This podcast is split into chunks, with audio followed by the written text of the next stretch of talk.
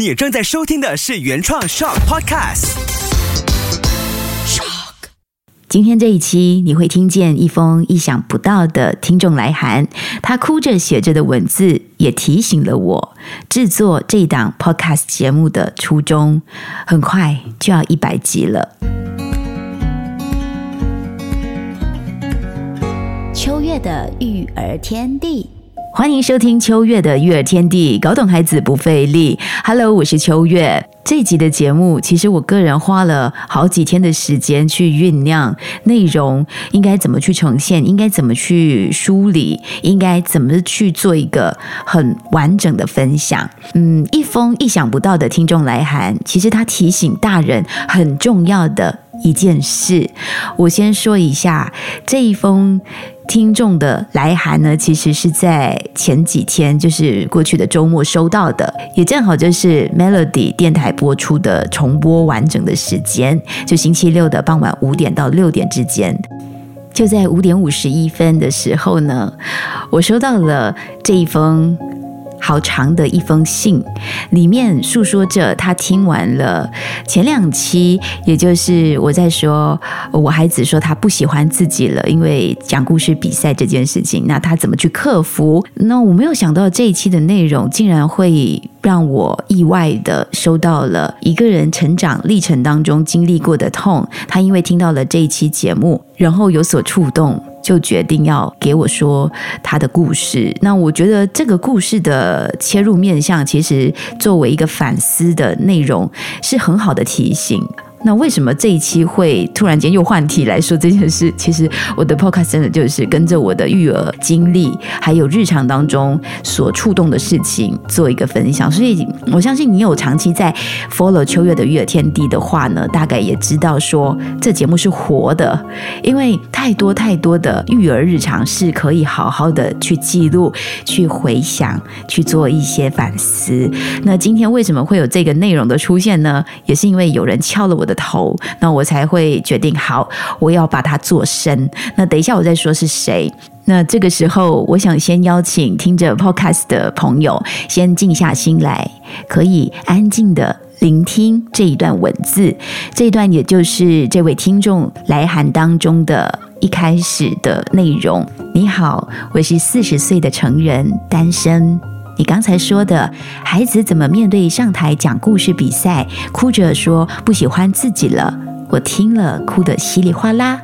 因为小时候我也经历过，我是老师的孩子，被寄予厚望，一直都被老师选上台，各种讲故事或者演讲比赛，我很抗拒，很不喜欢。五年级，我拒绝了老师，我不肯再上台演讲比赛。我以为我得偿所愿了，谁知道我妈硬是逼着我去参加。隔了两个星期吧，我爸把演讲稿缩短，硬逼我去背稿去比赛。我根本不愿意，我违心的去背，哭着痛苦的去背，在班上同学面前忘稿等等失态表现，我依然得被逼上台比赛。这些痛苦经历。都反复反噬着我，消耗我。不妨告诉你，顺着别人的意愿而活，我失去了我自己。我一直都不自信，因为一直被否定。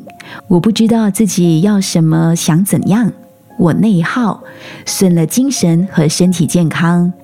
我也是近两年才开始意识到，我应该为自己而活，我才要开始学着如何爱自己。虽然没孩子，但是你的节目，我看见自己以前的缺失、被冷待、被否定等等，形成如今的我。我或许也能从中学着如何修复自己。可是秋月，我还是不会爱自己。听到这里，这只是他前半段来函的内容。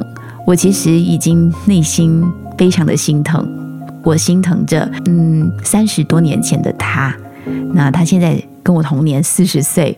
那他还没有孩子，但是却在一个很意想不到的时间和空间，他听到了电台重播 podcast，所以就有这样的对话。其实我一开始也没有想过，我需要特别有一集内容来公开的去谈这件事。那我在前几天呢，也在自己的 FB 专业跟 IG 上面，呃，发了这个文。其实我制作 Podcast 的立场是很简单的，我相信从第一季开始听的朋友就知道，是非常的 light and easy。就是希望可以透过音频节目和听着的朋友建立很真挚的关系。我常常会收到一些些朋友私底下针对内容还有各种的各自的情况做一些互动。对于内容制作者来说，这已经是非常有意义而且充满肯定的一种互动方式了。在这一期内容定案之前，就有人来敲我的头，也就是嗯前几期的嘉宾老师，我们谈性教育的焕生老师，就聊起了接下来的一些内容建议之后呢，我跟他提到了这封听众来函，他觉得有必要好好整同理公开回复，因为如果是他的话，他也会希望自己在同理对方的过程当中呢，或者是让其他有需要但是还没有发现的听众可以对号入座。这就仿佛是主持人在和这位朋友的内在小孩沟通说话，而且他觉得这样子的一个示范，也可以让听着的朋友学会如何和自己的内在小孩沟通。当然，我们当可以跟内在小孩自处的之后呢，也可以更好的应用在现实当中，跟自己的小孩沟通模式上面做一个调整。那这一期秋月的育儿天地会继续聊这件事情。所以希望你可以留意的听下去。后半段呢，如果时间充足的话，也会稍微分享这封信，让我去反思自己制作 podcast 的初衷，也想和愿意听到最后的朋友做深入的分享。那我在得到这位听众的许可之后呢，他也愿意在身份保密的情况下分享他的经历，希望能给听着的朋友借鉴或者是参考，或许也可以带给那些跟他有相似经历的人抒发的机会，或者是当父母的能有更好的方式和小朋友的内在建立更深一层的连接。育儿既是育己，这句话常常都会听到很多的爸爸妈妈说。其实我们都知道，但我们没有深入的去思考过。有一天，自己回应孩子的方式，原来是会深深影响着他往后的人生。就像这位朋友，他小时候他被外人打了头，被妈妈先质疑，然后直接认定。是不是你错？是不是你先招惹别人，就否定了小朋友的求助？当时这位朋友他真实感受是被最亲、最值得信任的人否认了，那他当然就是深感委屈，也日渐的扭曲了他对自己的看法。你想想看。那时只有十岁的他，和今天已经四十岁的他，回头看自己，他原来还没有真正的走出这个，因为妈妈是这样回应自己的伤痛。如果我们大人可以多一份觉察，看见自己说的话对孩子的影响，意识到孩子和我们在一起的时候建立起的那份内在价值，我们会不会更能够看见和孩子说话时的自己呢？像这些话，你可能也曾经听过，是不是？你先打人，是不是你做错？是不是你抢人玩具？我发现，其实大朋友好像很容易就会启动内建预设式的表达方式，就先质疑自己家的孩子，结果就不小心摧毁了这孩子的自我价值。这或许多少是因为不想让外人看起来自己过于呵护孩子，但。真的，孩子的内心深处真的是非常需要大人的呵护，这也是我一直保持着的育儿理念。我们养育孩子，真的不是为了要他听你的话而已。孩子听话的背后，大人是不是真的理解他真正的内在声音？我也常在 Podcast 分享过 Inner Voice，我们内在的小声音。那当我跟我先生接触越来越多的教养工具，我就开始意识到，我们不能够把孩子听话作为终极的目标。这逻辑不就早就认定孩子就是不听话吗？那我更愿意相信的是，每一个孩子。都非常非常的喜欢大人说话，他们很喜欢听我们讲话的，因为在实践亲子共读和正向教养沟通方式的过程当中，我就发现孩子很喜欢。听我们说话，不过前提就是你是乐意站在孩子的视角去看待事情，你说的话跟他们是同一个 channel。我们永远要记得和孩子是。同一组的同一个 team 去理解他们的想法，那你在说任何的事情的时候，他们才会很乐意听见。这样说起来很容易，做起来其实很难，因为我自己经历过。我相信有经历过的爸妈都知道，这之中呢会掺杂我们长大的历练和我们各种成长背景或者原生家庭教我们的事情和现实当中的拉扯，因为我们懂得更多，我们想去做，有时候做不到，我们可能会挫败。那有时候就不小心的形成了我们跟孩子之间的对立的关系，甚至是关系破裂。如果孩子长大之后无法自愈呢？他带着这份伤痛，他成长时的内伤，继续去面对自己的人生。就像我收到的这个信函当中的主角，四十不惑之年，他依旧困惑自己的生命面貌。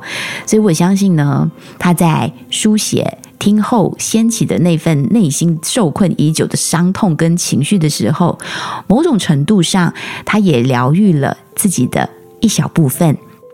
我想在育儿的过程当中，我们都会先去看一看自己的原生家庭，因为原生家庭呢，常会在我们的成长记忆里留下一些什么的，像是好的、不好的、美的、丑的、痛的、甜的。虽然说我们的肉体。已经长大了，但是其实那份感受或许依然停留在受伤的那一刻，这是很不容易的一件事。就像我在看见对方的书写，就是这位听众的来函，就可以深刻的去感受到他自己内在小孩的不容易。那我告诉他，我在交流的最后半步有跟他对话，就跟他说，其实现在最能做的就是他自己先接纳自己。就是接纳他内在孩子的受伤、委屈的心灵，也需要自己的接纳。接纳自己，其实是最能够给自己力量的第一步。哎，这期 podcast 聊着聊着，有一点最近你还好吗的感觉，就是之前身心灵健康节目的那个方向去了。但是我觉得，其实养育孩子也是需要顾好他的身心健康。那这位朋友呢，他有回复我，他说，其实他身边的朋友就建议他，与其去想为什么。倒不如想接下来该怎么做更加实际，更可以解决问题啊！因为过去的无法再改变了。其实我认同的，就是先想想接下来自己可以怎么做会更实际。但是回过头，如果最根本的问题没有理清楚，自己的为什么没有找到答案的话，那将来呢？这个情况会很轻易的，时不时就会出现。就像这一次，因为他听见了我前两集的 Podcast，跟孩子的对话，就。牵动了他的情绪。其实每一个人都有内在的冰山。我相信很多朋友都有接触过萨提尔的沟通方式，对于一个家庭来说是多么的重要。因为每个人的冰山呢，都是从小到大，在各种的因素或者是状态之下形成的。要去解开它，是需要一层一层的去实践、去练习、去梳理，才可以把自己内在的冰山劈开。用白话一点的话，那和这位朋友的对话呢，最后就是祝福他，也希望听着节目的朋友一起祝福他。你以为这期播客就这样结束了吗？当然不是的，因为刚才呢有说到提醒我要做这件事的朋友呢，就是焕胜老师，他有提醒我，其实还可以去跟听着的朋友去聊一聊。其实你说要跟内在小孩沟通，应该要怎么沟通呢？我不晓得大家有没有接触过。跟内在小孩沟通的这件事，我那天在上最后一堂亲子共读进阶课的时候呢，就是听到台湾的蔡明萨老师他分享一本绘本啊，我一时之间也想不起那本绘本叫什么名字了。但是那个绘者呢，就是作者，他是很有童心的孩子，而且他每一天早上起床，他都会跟自己的内在小孩沟通说：“你还在不在？”其实如果你会和内在小孩对话。的话呢，这是非常有趣的一件事情。这当然也会让他的创作更有童心，或者更展现生命的本质。他看得更透、更彻底。那内在小孩沟通其实有四个方法是非常简单的，如果你懂的话，你就听听看我说的 OK 吗？还是有更好的方式来分享这件事情？我就用我理解的，我自己非常简单、快速、便捷可以操作的跟内在小孩对话的这件事，就是对不起，请原谅我，谢谢你，我爱你。这四个字看起来就是我们日常沟通上的礼仪，但是它非常具有灵性，尤其跟自己内在可以对准的去沟通的很好。这其实是来自夏威夷的一套心理疗法——和欧波诺波诺。如果你有兴趣，你可以在网络上面打“内在小孩”，就会有非常非常多的解释，而且也蛮多视频可以参考的。那透过“对不起，请原谅，谢谢你，我爱你”这四句话呢，其实就可以让我们很好的去直接面对我们自己的问题，还有那些你。意识不到的伤痛，嗯，更贴切的是呢，就是看见跟感受到我们自己更多。我之前在上一个亲子沟通的课的时候，到最后有纳入的一些比较灵性的环节，就是送播音疗。那做完那个音疗之后呢，老师要我们闭上眼睛，用你的右手摸摸你的胸口、你的心的部分，跟自己说：“对不起，请原谅我，谢谢你，我爱你。”那这几个字后面。有一些延伸，你在闭上眼睛的那一刻，会浮现很多的画面。人心定下来的时候呢，你就可以很好的去。做内在的 recycle。我后来就跟这位听众说，我用了内在小孩沟通方法跟他对话。我就说，谢谢你愿意花时间整理自己的伤，也愿意和我分享。我相信某种程度上，你的文字说出的感受，也能抒发内在一部分的情绪伤痛。意识到了，这是很好的开始呢。我也是这几年才真正的感受到爱自己是怎么一回事。永远不迟，不需要和我说对不起，但。请你好好的，谢谢自己，也和自己说一声对不起，因为说出来不容易，身体也经历了悲痛感，尤其隔了这么长的一段时间停留在你的体内，这个伤你要跟他说声对不起，也需要更多的时间，慢慢的去治愈，痛的时候。多深呼吸，轻轻的把手掌放在心或者是胸口上，就是我刚才说我上课学会做的这件事。那跟自己说对不起，辛苦了，对不起，内在的孩子还在痛，也谢谢自己愿意疼惜着自己，爱自己。你说出来了，有时一些伤痛对认识的人呢会难以开口。我也谢谢你透过了 Podcast 愿意说出来，希望你有方法能让自己治愈内在的伤痛，一点一点的抚平受伤的内心小孩。我相信哭了之后呢，你的心一定会更轻、更透，慢慢看见更多的爱。谢谢收听上的缘分，这奇妙的互动，我也分享更多爱给哭过的你。如果修复路上有需要帮助，欢迎让我知道哦。我也努力修复自己。每个人都是受伤的孩子，成长过程总会带点伤的，所以一起努力。这就是我回复他的这段文字。稍微整理过，因为本人还说了其他很多有的没的。那跟现实当中呢，如果回过头，我们跟内在处理好了，然后我们回过头面对孩子的时候，你是不是会更加轻松自得？而且在面对孩子。我们也可以更靠近他，因为这个内在小孩也可以套用在跟现实当中的小孩去沟通进行的。我举个例子哦，我之前在育儿日常当中也有分享过一些文字。睡前我会跟孩子做一些练习，跟他说：“谢谢你，谢谢 Kobe 嘛，Kaden 嘛，今天很欢乐的一起玩 Lego，还有做家务。那对不起怎么说？对不起，爸爸妈妈有时需要工作。”那我在跟孩子做这个沟通的时候呢，Kobe 嘛，他非常非常的跟上节奏，他马上就回我一句没关系，那就很贴心，对不对？他知道，因为我们有去沟通了这件事，请原谅我，爸爸妈妈一忙完工作之后，就会好好的陪你们玩。最后最简单，我们也常会这么说的：我爱你，我爱你深深，好好的做个美梦，健健康康。所以有时呢。其实我们在日常当中感觉到疲惫，或者有一些说不出来的伤痛感的时候，它可能是一种无形的、复杂的、莫名的感受，或者是潜藏在儿时各种状态积累下的冰伤。积累下的冰山下存有的感觉，都可以慢慢的、好好的去理解，找出原因，你就会轻松一些了。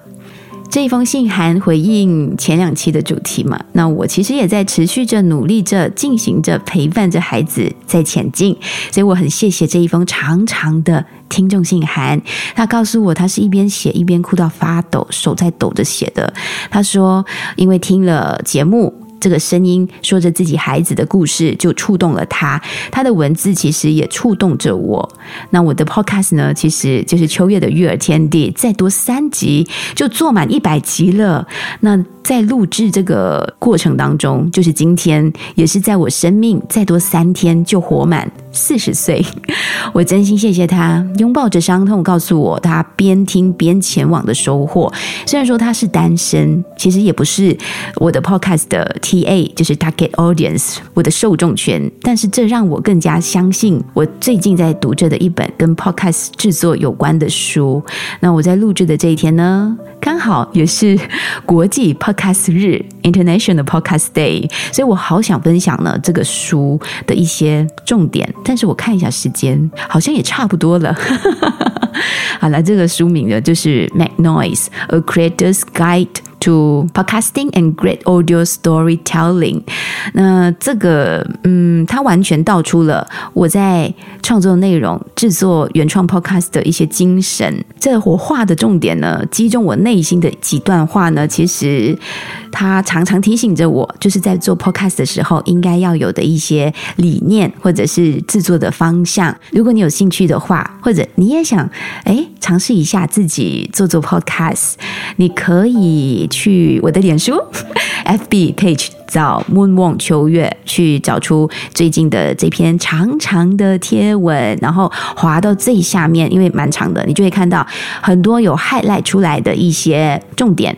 其实这些重点呢，它都是我希望你听着节目的时候可以感受到的那道光。那有一段话，我觉得蛮好的，就是它里面说到有一位 podcaster，他制作。一档节目，他对这个节目的理解就是呢，这个节目不仅仅是一个逃避，而且还提供了一个观点：每天和每周发生的所有疯狂，那些叫人分心的东西，都只是海面上的波浪，而这些都会过去的。在更深层的水域当中，在事情变得平静之前，我们都是安全的。你有意会到这句话的？含义吗？也就是说，你在听 podcast 的时候呢，其实你会潜入到平静的水域当中，你是安全的。那我们日常实在有太多狂乱的新闻，或者是波涛汹涌的情况，是就是包括在育儿日常当中，所以听 podcast 其实是可以让你蓄电，让你累积你的这个热情，再往前冲。还有一段话，我觉得用说的，尤其是在育儿路上的朋友，一定会有很深很深刻的感受。甚至如果是老师的话，你也会明白这句话的真理。他说：“优秀的音频故事就是。”很好的 podcast 叙述的这些主持人，其实他只是引导听众完成百分之八十五的旅程，接下来的路由他们自己完成。当他们熟悉这个旅程之后呢，比较了解状况，再加上自己完成剩下的最后几步路之后呢，就会产生一种靠自己的力量，而非一步一步被牵着鼻子的走到目的地的狂喜感受。这种发现的时刻是要在旅程的最后。而不是最初，我读到这句话的时候，我心里就想：妈呀，这段话写的真好！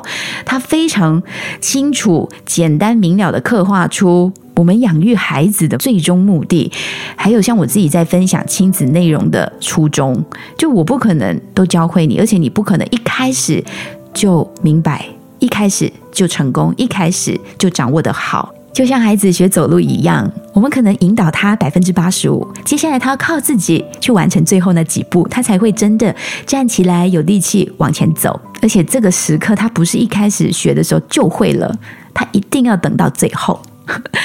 所以你这么巧，现在听到这一期 podcast 的话呢，我欢迎你可以真的下载 X Y O K Show 来听听看 podcast 完整的从第一季开始，再重新重温一下，可能你会看见我的进步，可能你也会从中发现，哎。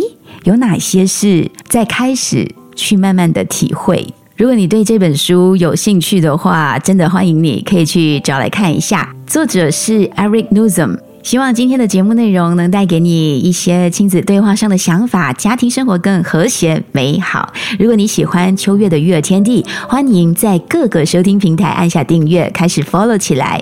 如果你在各大平台 podcast 收听之后呢，记得可以帮我按下评分，最好是五星评分，也告诉我为什么你会喜欢这档节目。也欢迎推荐给身边有需要、有感觉、有想听的朋友一起来收听。如果你想发现更多育儿，日常和亲子沟通的分享，欢迎追踪我的 FB 和 IG，搜寻一下就可以找到我了。秋月的育儿天地，搞懂孩子不费力。我们下期见，拜拜。